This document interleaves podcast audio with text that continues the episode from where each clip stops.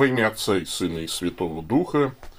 Аминь. Всемогущий вечный Боже, умножь в нас веру, надежду и любовь, и дай нам возлюбить Твои заповеди, чтобы мы удостоились получить обещанное Тобою через Господа нашего Иисуса Христа, Твоего Сына, который с Тобой живет и царствует в единстве Святого Духа, Бог во веки веков. Аминь. Что запершил в горле. А, итак, добрый день, мои дорогие Ютуба зрители, добрый день, мои дорогие ВКонтакте и Рутуба зрители, добрый день, дорогие мои подкаста слушатели, с вами я, Павел Бегичев, старокатолический митрополит церковной провинции Святого Михаила Архангела, генеральный секретарь Всемирного Совета Национальных Католических Церквей, и это 100, какая 100, ой, 212 это серия, вот, 212 серия программы «Один дубль. Ответ священника». А, в этой программе я отвечаю на вопросы, пришедшие по адресу а, вот здесь вот, э, вот тут, вот тут, вот тут, вот тут. Вопросы, э, вопрос.1.дубль собака gmail.com. Вот здесь вот, э, вот тут, вот тут, вот вот QR-код для наших для ваших, вернее, пожертвований, чтобы вы поддержали нас на Патреоне, ну и ниже просто адрес нашего сайта, кому интересно. Если вы смотрите во ВКонтакте или в Рутубе, извините, э, скорее всего, вот это не сработает. Хотя можно подо... постараюсь подогнать на монтаже потом. Значит, такая вот у нас ситуация. Сегодня вопросы пришли, как прям в старые добрые времена несколько писем и вопросы разные такие, вот прям очень хорошо. Я тут вот э, подготовил стакан, значит, чтобы попить, э, потому что жена всякий раз говорит мне, не пей из горла, из бутылки. Некрасиво это. Любимая, я наконец-то сделал. Не прошло и э, 20 лет. Э, значит, такая вот ситуация. Ну, давайте, не откладывая дело в долгий ящик, перейдем к вопросам, пришедшим на почту. Э, да, если кого-то интересует, что за напиток там, там кола, это не пиво, я не люблю алкогольные напитки. Вот. Э, значит, Александр Князев интересуется – Павел, здравствуйте. Меня зовут Александр. У меня к вам, как к автору книги о христианском мифотворчестве, есть вопрос. Ну, прежде чем мы перейдем к вопросу, дорогой Александр, я верю, что вы человек искренний, хороший, добрый. И вот если бы вас там кто-то спросил, хочешь ли ты нахамить Павлу Бегичеву, вы, наверное, бы сказали, да нет, ни в коем случае не хочу нахамить Павлу Бегичеву. Но у вас получилось. Вот. Потому что, конечно, незнакомого вам человека э, называть просто по имени, ну, кроме того, служители Старокатолической церкви, это мавитон. Вот. Э, надо бы вам выучить некоторые этикетные формулы все-таки. Ну да ладно. Но насколько же вот нужно не понимать текущую ситуацию, чтобы до сих пор попрекать меня авторством книги о христианском мифотворчестве. Я об этом хочу забыть, как о страшном сне. Книга изъята, я отрекаюсь от э, авторства этой книги, хотя там есть хорошие до сих пор годные статьи, но я на них лучше буду давать ссылку как на отдельные статьи.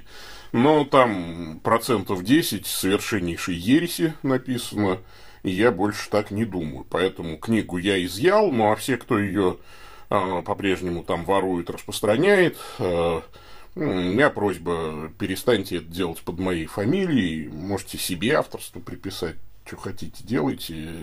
Ну, вот. Э, я не протестант.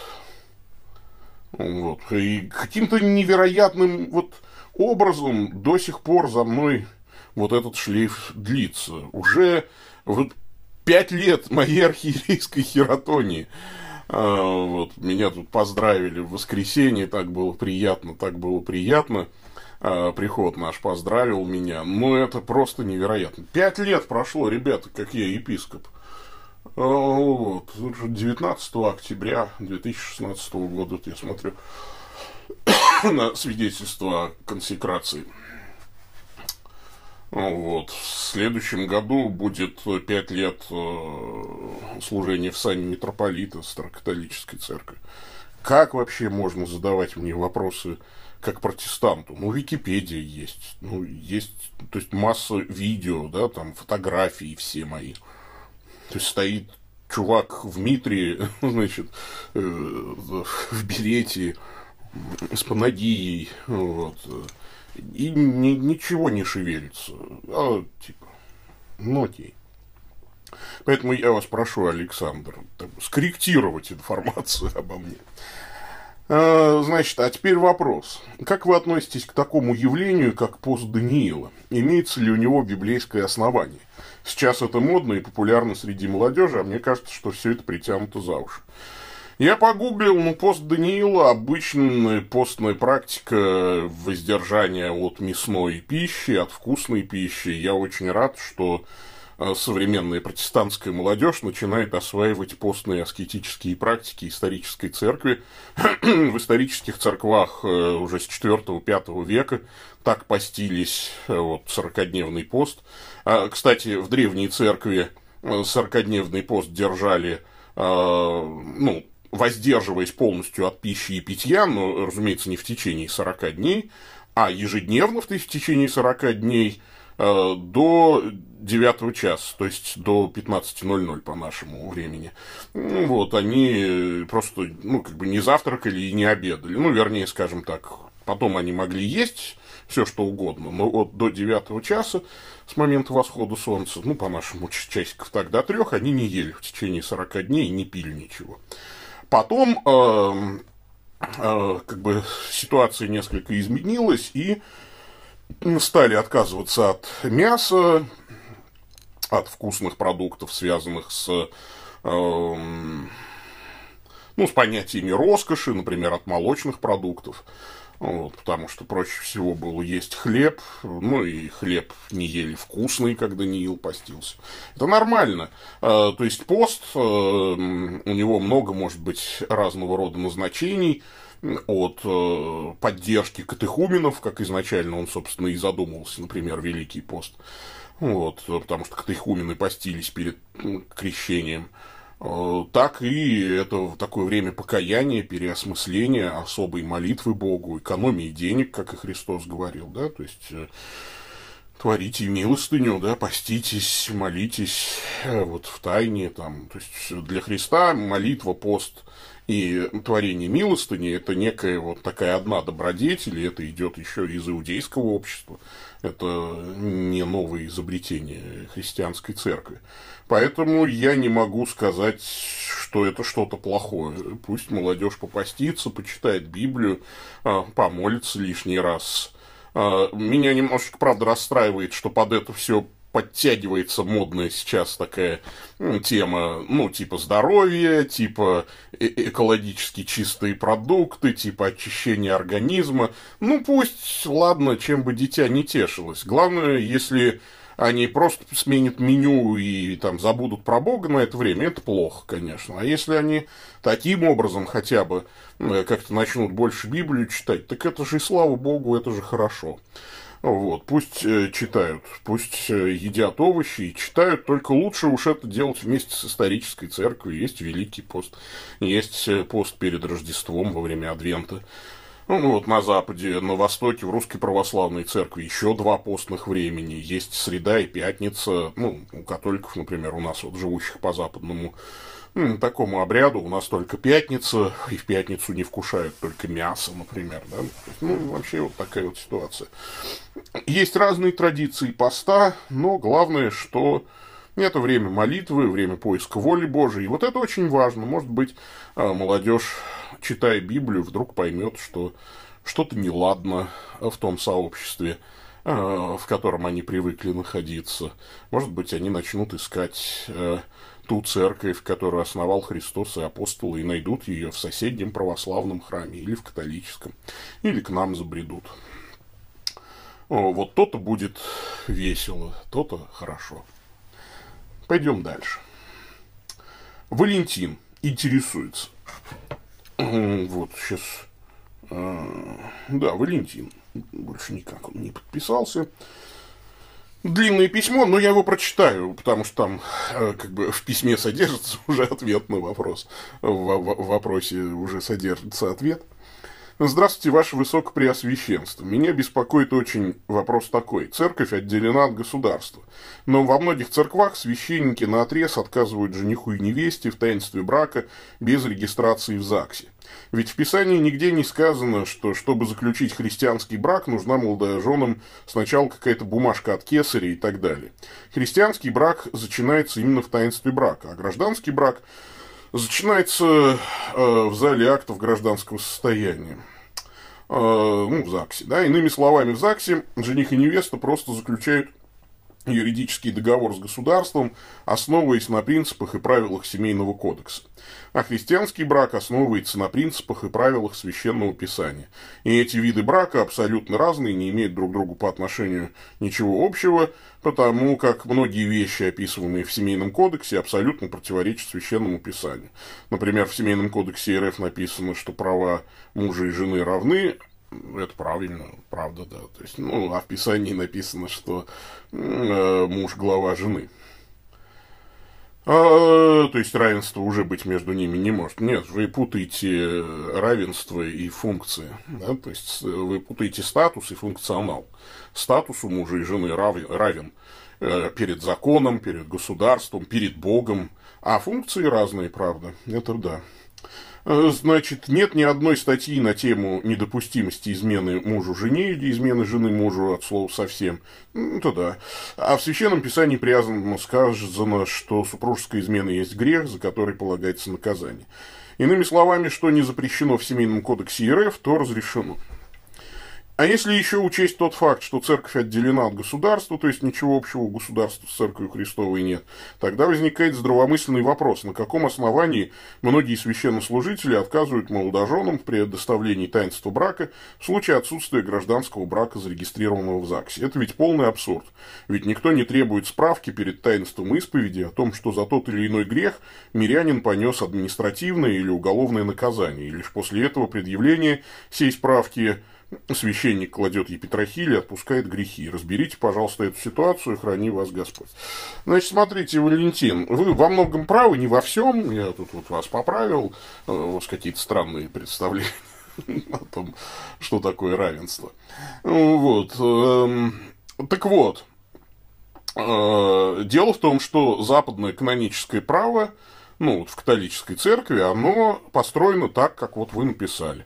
Да, гражданский э, ваш брак – это ваше личное дело, вы можете его заключить в ЗАГСе, ну, потому что это удобно, действительно, да, там, э, это удобно в случае смерти одного из супругов, вопросы наследства, пенсии по потере кормильца, там, и так далее, и так далее. То есть дети, значит, полная семья, отцовство, наследство, вот это вот все. Если человек заболел, то супруга пускают только в больницу, там, в случае карантина или сложной какой-то ситуации. То есть, это вот чисто для таких бытовых вещей. Кроме того, а, для того, чтобы расторгнуть брак, заключенный в ЗАГСе, нужно совершить действительно много там разных телодвижений, то есть это такой какой-то сдерживающий фактор, в общем, ну и печать в паспорте, как бы показывает серьезность намерений. Я долгое время был сторонником того, чтобы венчать только после, э, значит, после того, как брак зарегистрируют в ЗАГСе. И это же, кстати, записано в социальном э, кодексе значит, Русской Православной Церкви. Там венчают только тех, кто в ЗАГСе. Поэтому основа социальной концепции, вот как этот документ называется, поэтому в православных церквах вам откажут в венчании Э, скорее всего, если вы не принесете свидетельство о браке. Э, тот же самый подход в протестантских церквах. Правда, вот сейчас мне не очень понятно почему. Потому что, например, эм, э, вот баптизм, штундизм, да, вот те течения, в, которых, в котором я был, они же в России появились еще до революции, с 60-х годов 19 века, так при, примерно. И надо сказать, что Э, там-то брак был только церковный, да, невозможно было другого. А долгое время, пока, пока сектанты были вне закона, э, то они же не крестили детей своих, да, и, соответственно, жили, получается, как бы в грехе с точки зрения общества. Они не венчались в православной церкви. Их там над ним читал молитву какой-нибудь пресвитер в доме молитвы, да, и детей, значит, а дети рождались так и вообще. То есть они а, жили с точки зрения государства, дети были незаконно рожденные, это как сейчас без свидетельства о рождении, а браки были все тоже незаконные, да, там, то есть, вот, это интересно. вот. А потом, когда пришла советская власть, отделила церковь от государства, всем сказали, все, регистрируем браки. И, наверное, вот поэтому и вслед за православной церковью и протестанты, э, значит, вот тоже сейчас в основном венчают только если принесешь свидетельство о браке. Я могу понять эту логику и объяснить ее так, что мы как бы подстраховываемся, потому что брак это ну, такое публичное заявление перед всей Вселенной, что мы даем обет друг другу жить вместе, быть верными друг другу, пока смерть не разлучит нас. И вот этот обет э, мы подтверждаем перед всеми людьми, в том числе и перед государством, там ставят печать в паспорте и так далее. Но поскольку я принадлежу сейчас к западной традиции канонического права, то у нас, например, в нашей церковной провинции мы приняли э, такое решение, что законным мы признаем только брак, который венчан в церкви, да, заключен один раз и навсегда, ну, то есть между мужчиной и женщиной, которые вступают э, в брак, не имея Э, значит, других семей, других живых супругов там и так далее. В общем, брак между мужчиной и женщиной, которые вступают в брак впервые, э, вступают в брак навсегда, э, хотят воспитывать детей, если им пошлет их Господь, коих пошлет Господь, и так далее, и так далее, и тому подобное, и произносят брачный обет. Вот их брак считается законным. Есть у них свидетельство о регистрации или нет, для нас это все равно. И ровно так же поступит в католической церкви. Поскольку сейчас а, государство не так жестко смотрит на этот вопрос, как в советское время. В советское время все... Я понимаю, откуда тянется вот эта основа социальной концепции у протестантов и у православных в России. А она тянется из советского времени, когда там не забалуешь с этим государством, отделенным от церкви. То есть, э, ты их там благословил, но вас ни в гостиницу вместе не поселят, ни... в общем, у вас будут огромные проблемы. Хотя, конечно, и в позднем СССР люди сожительствовали без штампа в паспорте. Но вот как бы такое э, клеймо, что они вот сожительствуют, что вот она не настоящая жена, вот это вот общественное мнение. Сейчас такого общественного мнения уже нет, поэтому у нас вполне допустимо значит, повенчать людей без официальной регистрации э, в ЗАГСе. И, но при этом да, то есть э, именно это венчание и будет тем самым единственным браком. Никаких повторных браков у нас невозможно. То есть повенчался, дал обед перед Богом, все, это теперь твоя жена на всю жизнь. Никаких там типа, да мы передумали, да у нас же нет штампа в паспорте. Нет, ребята, есть запись в приходской книге, есть свидетельство о венчании, которое хранится и у вас, и у того священника, который вас венчал, так что все, это вот настоящий брак. Ну, вот.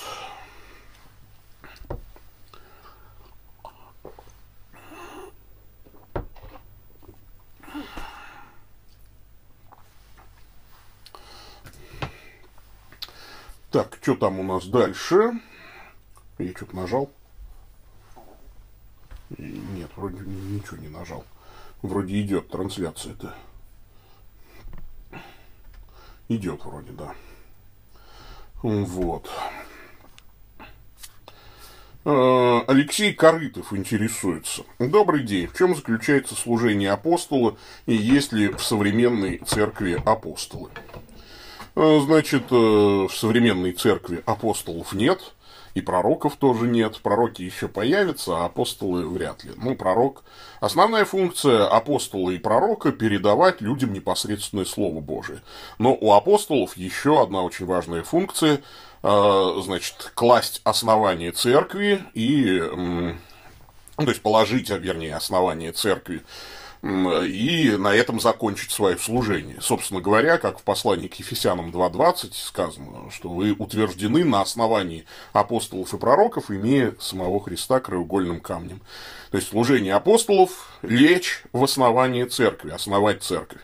Какие-то апостольские функции, такие как миссионерство, передаются другим служениям, или, например, функция управления церковью высшего авторитета передается епископу, но э, так или иначе основная функция передавать Слово Божие, быть судьей, даже пророком, да, кто почитает себя пророком и дух, или духовным, тот разумеет, что я говорю, э, значит, это апостол Павел. Он поставил, во-первых, апостолом, то есть апостолам принадлежало главенство в церкви. Вот, э, таким образом, сейчас апостолов не может быть, потому что дом не может все время состоять из фундамента. Э, в церкви, э, значит, фундамент уже э, лег, да, то есть Христос, как краеугольный камень, апостолы и пророки, а дальше церковь строится. Вот. И Э, как бы глупо построить один этаж, потом еще один фундамент. Потом, ну, так никто не делает. В этом смысле, конечно, никаких апостолов нет. Хотя определенные апостольские функции, конечно, выполняют миссионеры, открывая там новые церкви, рассказывая о Христе. А, и епископы, они несут вот эту благодать священства, апостольское преемство, передачу благодати священства через рукоположение. А, вот. Ну, а всего остального уже нет, да, потому что вы уже утверждены, как апостол Павел говорит, да, то есть это аурисная форма глагола, действие совершилось в прошлом, оно закончилось, все, вот, это фундамент церкви. Пойдем дальше. Добрый день, владыка. Интересуется Дмитрий Дегтярев, Новосибирск. А, добрый день, Владыка. Хотелось бы узнать, как старокатолики смотрят на вопрос спасения среди других монотеистических религий, скажем, ислам или иудаизм. Мне известен взгляд православной церкви, где никто, кроме православных, не спасется. Во всяком случае, часть священников РПЦ заявляет именно так. С официальным учением не знакомился, потому могу быть неточным. Известен взгляд РКЦ, так как сам католик, где действие Бога не ограничивается рамками церкви, и потому, особенно после разнеснения на Втором Ватиканском соборе, КЦ, католическая церковь, допускает возможность спасения среди других религий. Есть ли официальная позиция старокатоликов или хотя бы неофициальная? Официальной позиции я не припомню по этому вопросу. Мы понимаем, что нет спасения вне Христа, соответственно, вне церкви его. При этом э, у нас есть частные богословские мнения, например, мое частное богословское мнение, согласно которой, несмотря на то, что вне церкви нет спасения, э, тем не менее, ну, язычник честный, да, там, или мусульманин, который никогда не слышал о Христе, или иудей, э, мы в целом понимаем логику, кстати, католической церкви, который говорит о монотеистических религиях, как о людях, ну, которые ближе стоят к Христу, потому что, ну, там, иудеи наши предшественники вообще, хотя и отвергшие Христа, а мусульмане верят в единого Бога, они не язычники, не многобожники. Вот. Тем не менее, спасение только во Христе, а Христос, э, церковь – это тело Христов. Но даже если спасается язычник, как мы знаем, свет Христов – как написано в Евангелии от Иоанна, свет истинный просвещает всякого человека, приходящего в мир. А Господь говорит, когда я вознесен буду от земли, всех привлеку к себе. Всякий слышавший от Отца и научившийся приходит ко мне. То есть будут все научены Богом. То есть Бог э, расскажут Евангелие о Христе сверхъестественным способом тем людям, которые не могли его услышать естественным способом, через служителей церкви, через, э, церкви, через людей. Написано, как слышать без проповедующего. Да? То есть вера от слышания, слышание от Слова Божьего, но как слышать без проповедующего? Но проповедующим может быть и Дух Святой, да? то есть он может свидетельствовать. Собственно, Христос и говорит, он будет свидетельствовать обо мне, и вы также будете свидетельствовать он обличит мир о грехе, о правде и о суде. То есть мы, ну, лично я верю, что Бог сверхъестественным образом может и будет призывать каждого человека, давая ему особое откровение о Евангелии Иисуса Христа. И если человек это откровение примет и захочет, да, он спасется, как будучи крещен намерением, и будет включен в церковь. То есть это он спасется не вне церкви, да, то есть он как разбойник благоразумный. Да? То есть вот апостолы же его не крестили, но сам Господь сказал ему, ныне же будешь со мной в раю. Его крещение, намерение, то есть если бы сошел с креста, там выжил бы как-нибудь, он бы, конечно, пришел к апостолам и крестился, но не мог. Поэтому вот ему вменяется намерение его да, спастись, его интенция, его покаяние и так далее. То есть э, это не минует церковь ни в коем случае, ну, то есть потому что ведь Христос, да, это глава церкви, Дух Святой, тот, кто зиждет церковь, вот и так далее, поэтому, конечно, э, это не вне церкви спасения. Вот такая вот мысль. Пойдем дальше.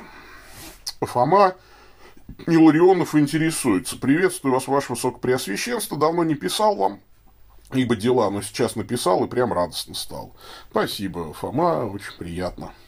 И мне приятно от вас получать письмо. Вот мои вопросы, если возможно, то ссылки на видео и священника сохранить в анонимности. Ну, в общем, э, я, конечно, сохраню в анонимности, но тогда как, собственно говоря, людям-то про это рассказать? Непонятно, о чем мы говорим.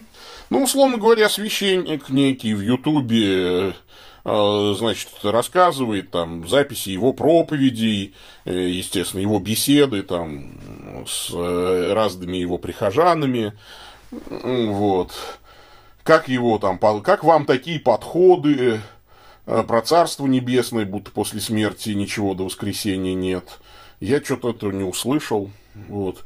Э, какое должно быть, на ваш взгляд, богословие 21 века? Допустимо ли жить в православной традиции и не ссылаться на святоотеческие труды, а все больше свою богословскую основу строить на трудах психологов и инославных теологов, а уже под них подстраивать богословие отцов церкви?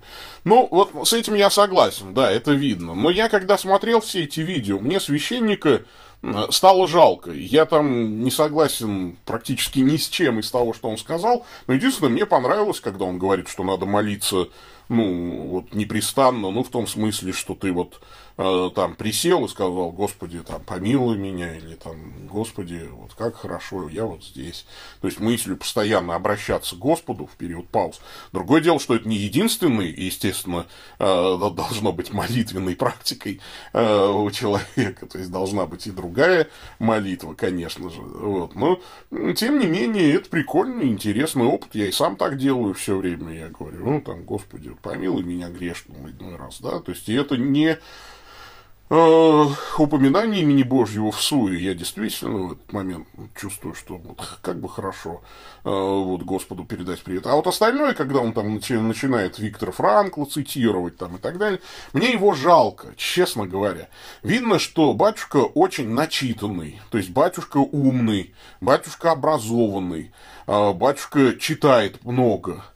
А аудитория у него, вот как назло, совершенно простая. вот. То бабушки приходят к нему Евангелие изучать, и они этих умных словей, э, словес, не понимают. То придут к нему мужики какие-то вот такие очень простые. Э, вот.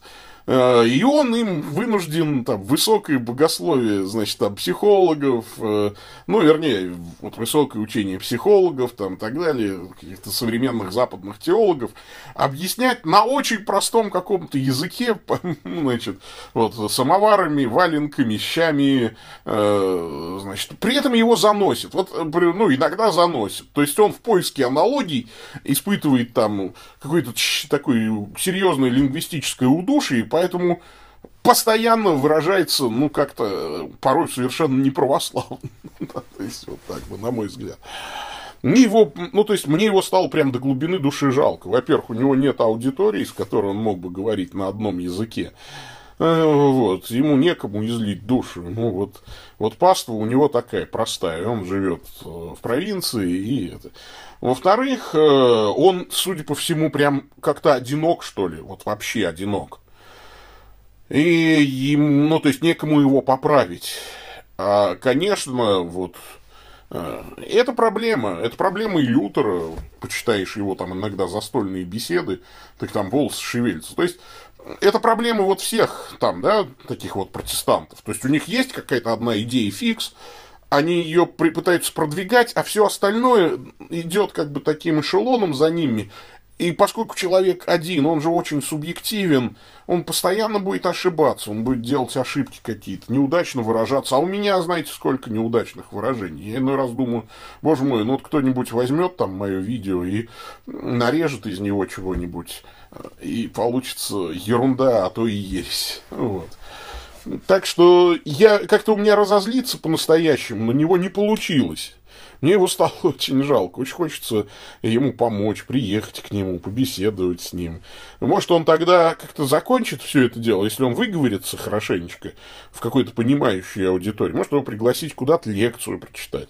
Вот. Он там, выговорится, и тогда он придет и будет нормально Евангелие толковать бабушкам своим, а не читая там Евангелие от Матфея, ну, значит, объяснять психологию Франкла. Ну, то есть, на мой взгляд, конечно, ну, не, это все вот как... Э, все это сидит как на корове седло немножечко. Все это смешно и очень, и очень э, провинциально, и очень, ну, и очень забавно. Вот. Но забавно, ну, вот именно забавно, да, то есть это, ну, как-то вот по-доброму. Я, правда, я на него как-то разозлиться всерьез не могу. Если бы я был его епископом, ну, я бы с ним там поговорил и сказал, может, тебе очень на другой приход куда-нибудь. Э, значит, так как-то. Хотя, кто знает, может, он там счастлив. Ну, вот, в образе такого просвещенного человека, начитанного. Ну, вот, э, скорее всего, его очень любят там все. Пойдем дальше.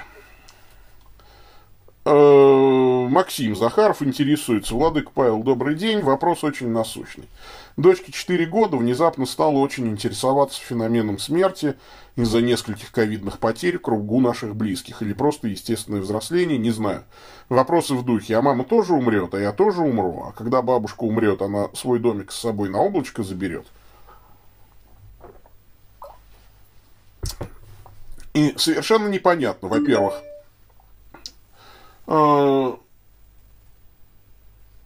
а, совершенно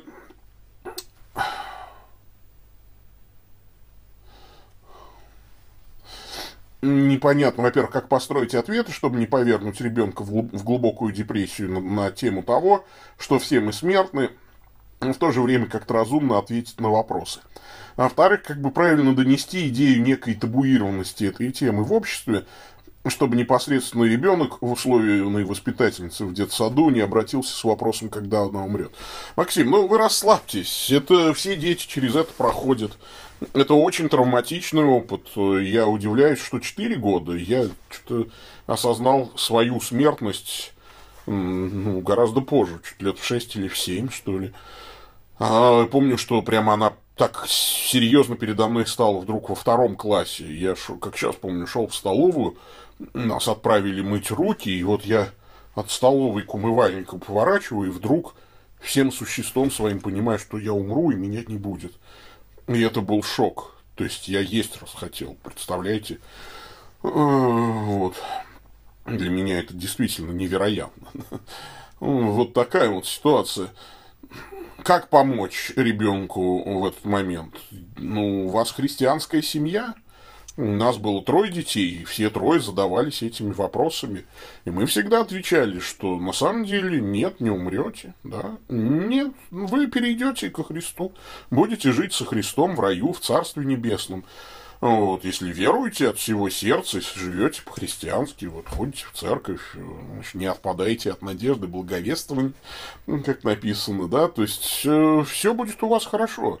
Вы просто перейдете, а если кто-то умер из близких, бабушка умрет, да, там мама умрет, да, ну, она умрет, ну, как бы для нас, мы она как бы уедет, она переселится и будет нас ждать, и будет передавать нам привет. Но это будет не скоро очень. Обычно, вот ребенку это достаточно сказать, но это будет вообще не скоро. Ну, там, не, надо там переживать. Ну, мало ли что может, конечно, случиться, но вообще обычно То есть э, до тебя еще там, а скоро, может, ученые там изобретут, что жить будешь сто лет там. И ребенка надо переключить дальше, да, там. А вот знаешь, как прожить сто лет, да, там. Вот в Библии написано: э, дети, повинуйтесь родителям своим, да, там. А, и будет вам благо, и долголетен будешь на земле, да, там, то есть, вот, жить сто лет, как жить сто лет? А что такое долголетие? Вот жить будешь долго, да, там.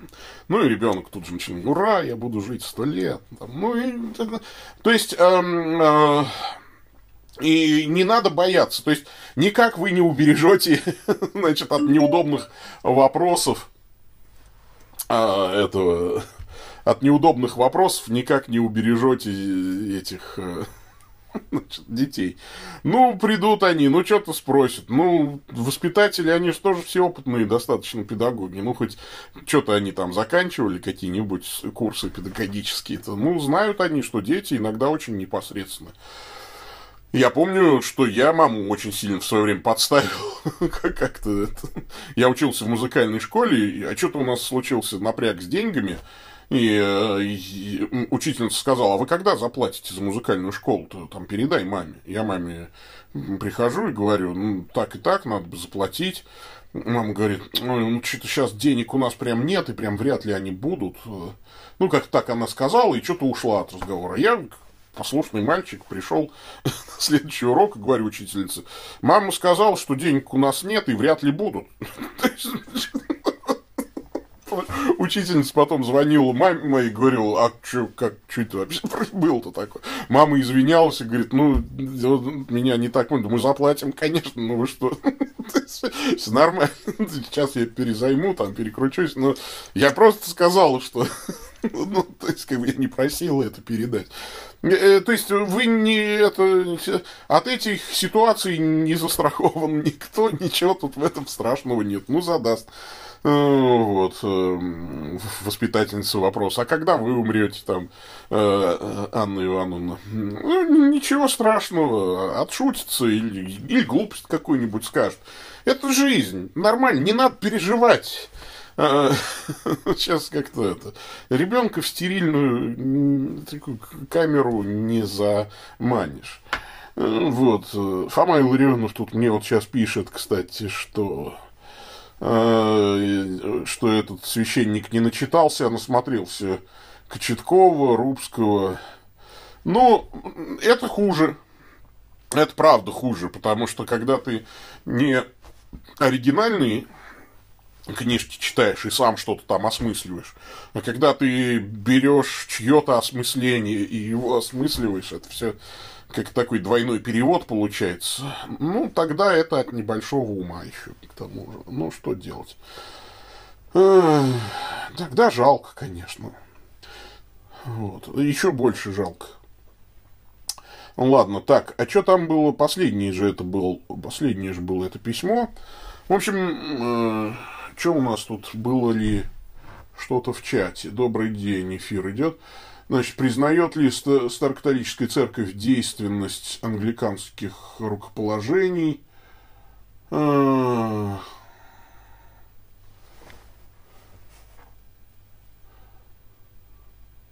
Конечно, мужчин, диаконов, пресвитеров, епископов, знаю, что была Льва XIII, признает их недействительными. А э, тут какая ситуация, что касается англикан, англиканских сообществ? Мы не можем признать за ними апостольское преемство, потому что апостольское преемство это не только э, передача благодати священства. В этом смысле она может быть довольно безупречной, хотя там надо смотреть, да?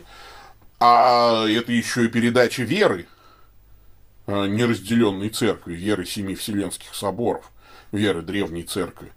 А в этом смысле у англикан полная, это, как сказать, каша. Нет, конечно, мы не признаем. Да. А, а, а, то есть англиканских священников, э, ну как, мы, естественно, в хороших отношениях, межрелигиозные там и так далее. Я дружу с отцом Малкольмом в Москве, с настоятелем англиканской церкви. Вот. Но мы относимся друг к другу вежливо, но, то есть мы не можем состоять в интеркоммунионе, в евхаристическом общении. Ну, вот, потому что в англиканской церкви ставят мужчин, ой, ставят э, женщин э, в священный сан рукополагают, венчают однополые браки и так далее. Это никак невозможно. Вот. То есть это ересь. Э, ересь тоже нарушает апостольское преемство, не только прерывание, да, там, то есть э, законной хератонии. Если в книжке ересь всего на 10%, то, может быть, имеет смысл переиздать в новом качестве оставшиеся 90% и опубликоваться где-нибудь на Литресе, чтобы они же за левыми публикациями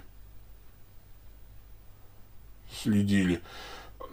Тут ситуация сложная. Я не хочу. Я пытался это сделать, честно. У меня был, была попытка войти в эту реку дважды. И я убедился, что Гераклит прав. Это по поводу книги «Христианское мифотворчество». Я тоже так бодренько сел за работу, думаю, а, сейчас я, значит, эти еретические главы выкину, значит, нормальные главы стилистически подправлю, и муа, будет конфетка вообще. И тут я понял, что я не могу. Вот просто нет, ну нет, нет, ребята, я не буду этого делать. Потому что там переписывать надо вообще все. Я это писал какой-то очень молодой, задорный человек. То есть я так уже вообще не разговариваю. То есть там, ну как, ну елки-палки, там желчь, там сарказм, там вот этот, этот юношеский максимализм, там вот эта мерзость, ячество такого. То есть она там в каждой главе. Да иди ты в баню, Бегичев, сказал я сам себе тогдашнему. Не буду я тебя переделывать. Ты же как? Это просто надо все вот выкинуть и все заново написать.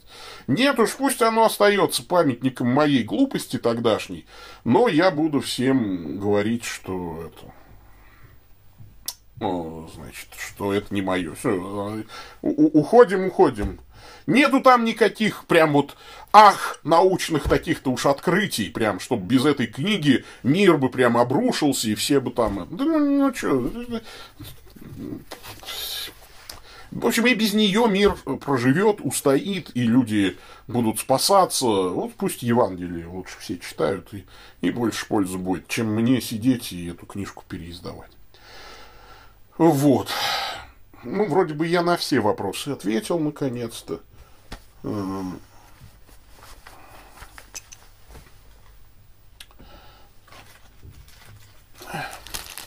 Так что надо нам заканчивать потихонечку.